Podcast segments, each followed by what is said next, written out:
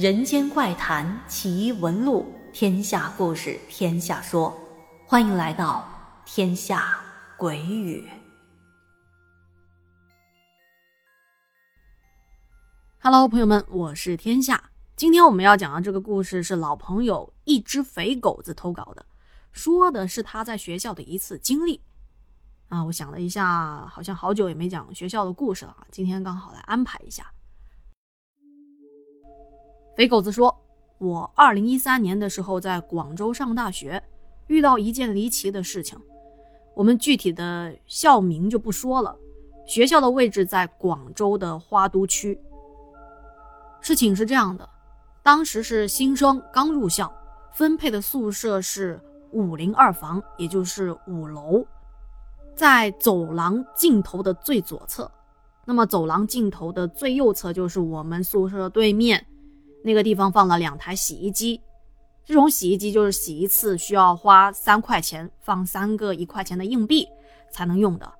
我自己是没有用过这两台洗衣机的，因为这里的洗衣机用了很多年，特别的旧，而且是公用的，我总觉得不太干净，所以呢也没有到那边去用过。而这事情就发生在这个洗衣机的边上。我们这一层楼有一个五幺九宿舍。当时他那个同学在宿舍里打游戏，打上了瘾，就没有注意时间，忘记把衣服拿去洗，一直打到晚上的十二点才想起来。那么我们宿管是十点钟巡房，让学生关灯的。这个同学怕被宿管抓到，但是他又不想把衣服攒到第二天才洗，就提着衣服偷偷摸摸的来到洗衣机这边准备洗衣服。前面说到，洗衣机是放在走廊的尽头，我们宿舍的对面，而旁边有个阳台，阳台装着防盗网，有些学生会洗完衣服就把这个衣服挂在防盗网上晾干。那么当时这个同学他就把衣服丢进洗衣机启动之后，洗衣机在那洗，他就提着这个桶走回宿舍，在经过那个阳台的时候，就习惯的往阳台那么一看，据他当时说啊。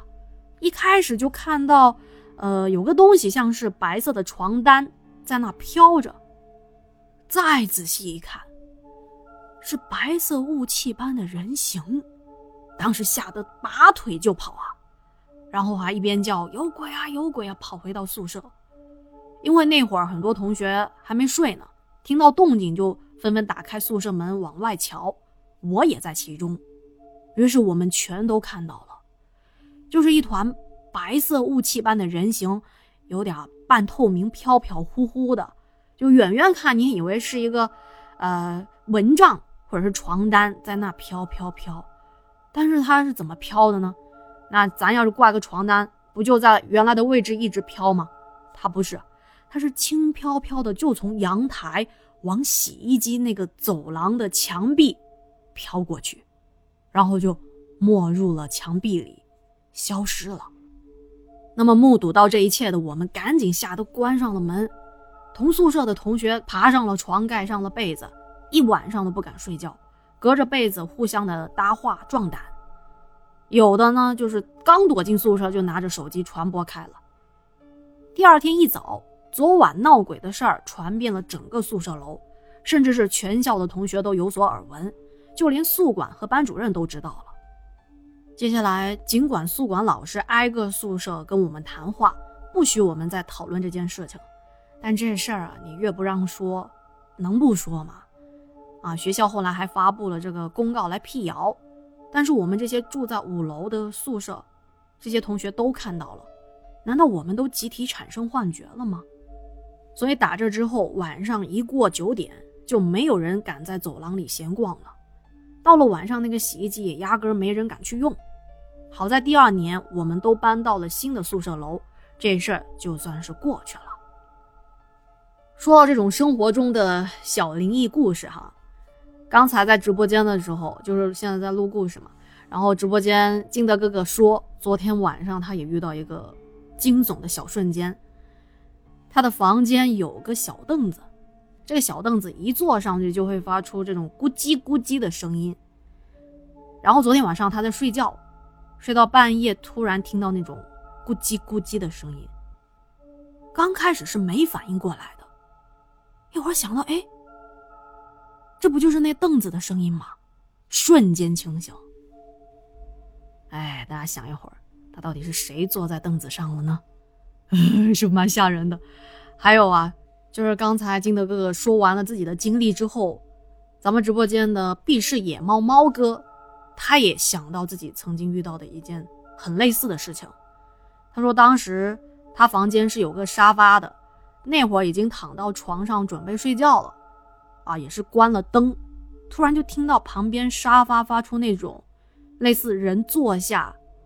有东西往下压那种皮质沙发发出来的动静，然后大概又过了个几十分钟，又听到那种人从沙发起身，类似于衣服离开了沙发所产生的那种声音。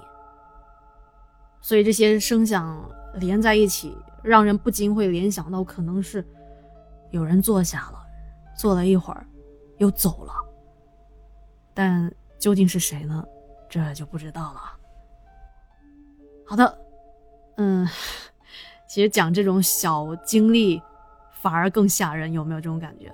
咱们接下来来讲一个肥狗子分享的另一个故事，说当时他们把这个阳台有白床单的事儿跟师兄们一说，然后师兄们就给他们讲了一个经典的校园传说。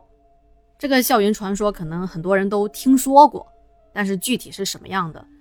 不太一样，这个故事的名字叫做《梦游切西瓜》，说是某个宿舍的一个同学有梦游的毛病，由于他不是每天晚上都梦游，所以他们这些大一的新生一起住了十天半个月，同学们都没发现他有这个梦游症。然后有天晚上睡到半夜，宿舍的两个睡在上铺的同学睡得迷迷糊糊的，就被一声用力切东西的咔嚓声。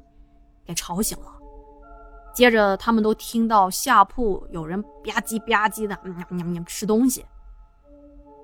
那上铺的同学眼睛没睁，就问了一句：“干嘛呢？吃什么呢？”吃东西的那个人回答道：“吃西瓜。”说完又吧唧吧唧的吃了两口，还问他们呢：“说吃西瓜吗？”其中一个同学说：“哎呀，不吃不吃，我要睡觉。你快吃吧，吃完快睡觉吧。你吃的动静这太大了，把我们都吵醒了。”说完就转身朝床里面继续睡了。另一个准备起来上厕所的同学一边说就一边下来，说：“哎呀，你这大冬天的上哪搞来的西瓜？白天吃不行吗？”哦，我知道了，你是想晚上吃独食。结果。爬下来一看，吃西瓜那同学双目无神，腮帮子塞得鼓鼓囊囊的，嘴巴在那很缓慢地咀嚼着什么东西。但是，一看他的手，双手捧着一个睡在下铺的同学的半个脑袋，鲜血正从脑袋滴滴答答地滴落在地上。他哪里吃的是西瓜囊啊？吃的分明是人的脑浆。